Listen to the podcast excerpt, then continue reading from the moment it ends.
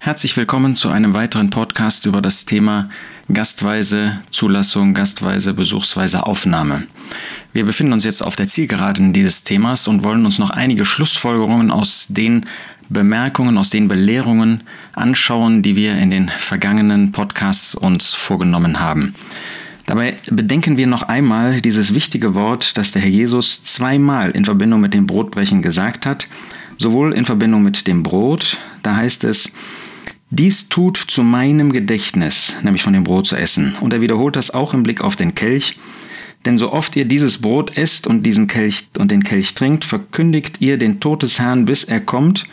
Und er sagt zuvor, dies tut, so oft ihr trinkt, zu meinem Gedächtnis. Das heißt, der Herr Jesus fordert uns auf, das zu tun. Und das heißt, wir als solche, die jetzt an einem Ort Verantwortung haben, das sind ja alle Geschwister, denn wir alle nehmen gemeinschaftlich auf, und falls nötig, wir alle schließen gemeinschaftlich aus. Wir wollen das immer wieder bedenken. Dies tut zu meinem Gedächtnis, das gilt uns, aber das gilt auch für jeden anderen Gläubigen, dass der Herr diesen Wunsch, dieses Testament, diese Aufforderung, ja, gewisser Hinsicht auch diesen Befehl gibt. Dies tut zu meinem Gedächtnis. Und dann wollen nicht nur wir das tun, sondern wir wollen auch, wenn eben möglich, jedem ermöglichen, dass er am Brotbrechen teilnehmen kann.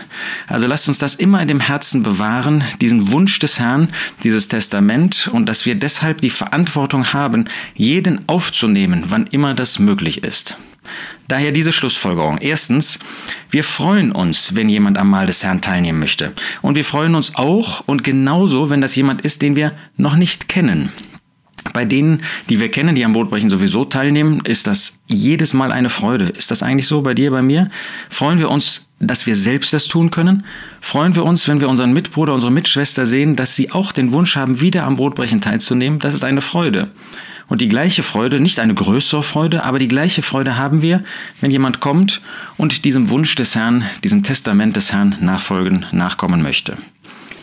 Zweitens, wenn jemand kommt, den wir nicht kennen, der auch nicht ein Empfehlungsschreiben hat ähm, von einem Zusammenkommen, ähm, das wir kennen, ähm, das wir, von dem wir wissen, dass es auf der gleichen Grundlage zusammenkommt, dann führen wir grundsätzlich ein ernsthaftes Gespräch über die gemeinschaftliche Bedeutung und Verantwortung, über das Teilnehmen an dem Brotbrechen.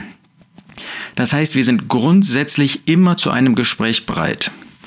Selbst wenn es ein Fall ist, und den gibt es, und äh, den kann sich jeder vorstellen, wo man zumindest vorweg Bedenken hat, weil man die Person kennt, weil man auch die Einstellung vielleicht kennt, weil man auch weiß, woher derjenige kommt, weil man vielleicht weiß, dass es ein Führer in einem Zusammenkommen ist, das bewusst einen anderen Weg geht. Wir führen grundsätzlich, wenn jemand kommen äh, möchte, wenn jemand kommt und gerne teilnehmen möchte, führen wir grundsätzlich ein Gespräch. Selbst wenn wir aus vielleicht sogar ähm, nachvollziehbaren Gründen skeptisch sind. Wir führen ein Gespräch und wir führen dabei ein offenes Gespräch. Wir sagen nicht vorweg, das geht gar nicht, ähm, aber wir wollen ja mal sprechen, weil das ja so eine Pflichtübung ist. Nein, wir wollen grundsätzlich in dieser offenen Weise ein Gespräch führen.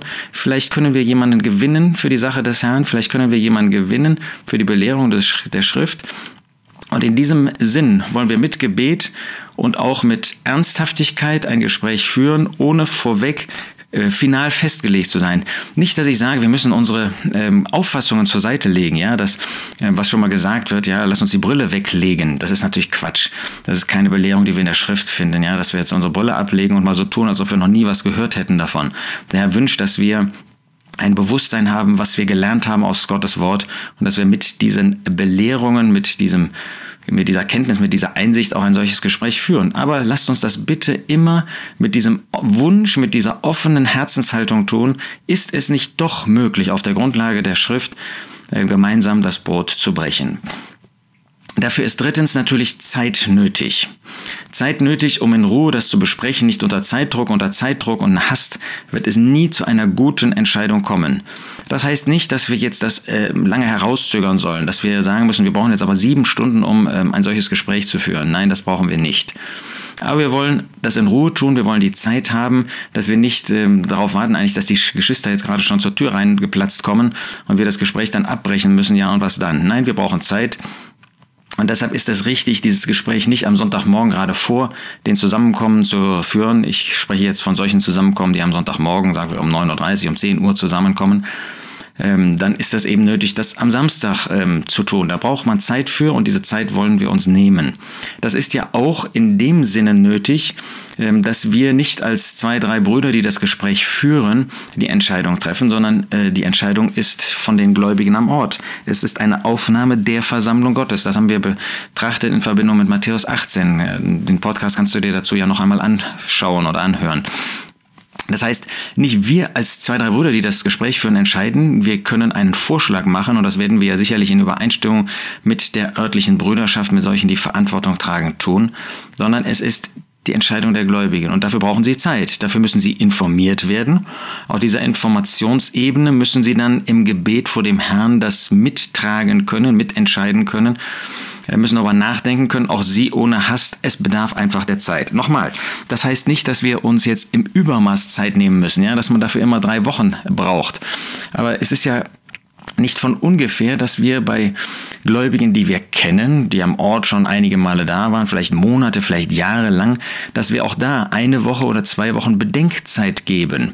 So, das ist bei einer gastweisen Aufnahme in diesem Ausmaß nicht immer möglich, aber damit wird deutlich, dass selbst bei solchen, die wir kennen, geben wir diese Zeit. Wie viel mehr sollten wir uns diese Zeit auch grundsätzlich nehmen? Ich sage nicht die gleiche Länge, aber doch Zeit nehmen, um das bei jemandem zu entscheiden, den wir eben gar nicht so weit und so gut kennen, wo wir uns auf sein Zeugnis oft dann verlassen müssen. Und das ist ja sowieso eine heikle Sache. Deshalb führen diese Gespräche ja zwei oder drei, um wirklich dann zu einem gemeinsamen, ähm, zu einer gemeinsamen Schlussfolgerung zu kommen. Wir brauchen also Zeit, um die Geschwister eben dann zu informieren und ihnen auch die Möglichkeit zu geben, eine Entscheidung zu treffen. Wenn das zum Beispiel jetzt gar nicht ähm, vor dem Sonntag möglich ist, es gibt Situationen, da können wir das erst an dem Sonntagmorgen vorstellen, dann müssen wir eben mit dem Beginn des Zusammenkommens einfach warten. Da müssen wir so flexibel sein, dann zu sagen, ähm, wir stellen das den Geschwistern vor und ähm, wir geben jetzt eine Viertelstunde Zeit, äh, wenigstens ins, kurz ins persönliche Gebet, nachdem wir gemeinschaftlich gebetet haben, zu gehen um zu überdenken und dann vielleicht auch ähm, persönliche und natürlich auch lehrmäßige ähm, Bedenken zu äußern. Ich hörte jetzt kürzlich, dass da ähm, Brüder gesagt haben, ähm, wenn es zum Beispiel um Schwestern geht, die können nur und die dürfen nur ähm, irgendwie Bedenken äußern, die persönliche Art, wenn sie aus dem Leben einer Person etwas kennen. Ja, die dürfen sie äußern, aber lehrmäßige Art dürfen sie keine äh, Bedenken äußern. Das ist natürlich Unfug, das kennt Gottes Wort so nicht. Sondern äh, jeder ist aufgefordert, sowohl lehrmäßig nach Gottes Wort zu bedenken, ob das richtig ist, als auch dann in der praktischen Verwirklichung, in der praktischen Umsetzung. Wir bedenken dabei viertens noch einmal, die Versammlung entscheidet, die Versammlung nimmt auf, nicht einzelne Brüder.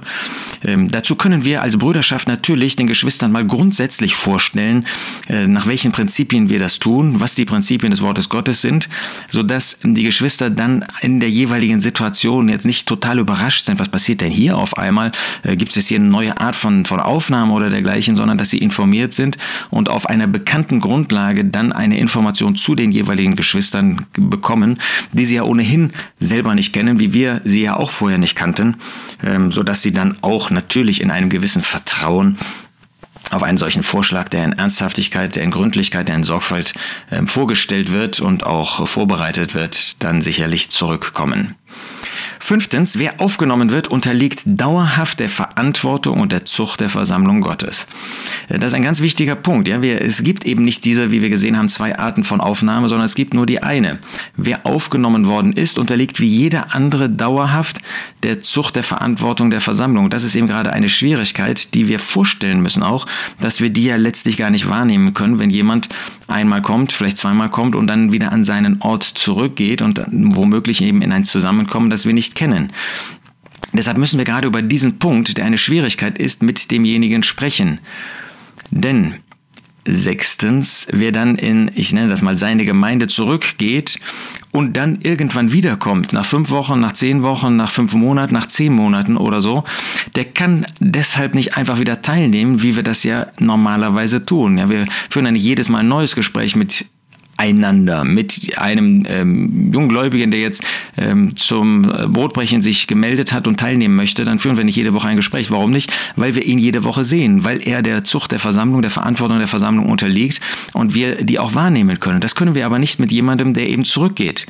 Deshalb kann er nicht einfach wieder teilnehmen, was normal wäre, sondern wir müssen mit ihm vor einer zweiten Teilnahme ein Gespräch führen über die Zwischenzeit. Was ist da passiert? Was hat er gemacht? Warum ist er wieder zurückgegangen? Warum kommt er jetzt wieder hier hin? Warum ähm, sucht er sich nicht am Ort eben ein Zusammenkommen, was auf biblischer Grundlage geschieht und so weiter? Hat er dazugelernt? Das ist ja alles, was dann neu besprochen werden muss, dass wir ihn wieder belehren, wieder selber auf den Stand der Dinge äh, kommen und eben mit ihm besprechen, ähm, was jetzt weiter vorgefallen ist, ähm, warum er das eben nicht äh, auf dieser Basis verwirklichen möchte oder vielleicht auch nicht kann. Vielleicht gibt es das ja bei ihm am Ort und in der Gegend nicht. Darüber ist zu reden.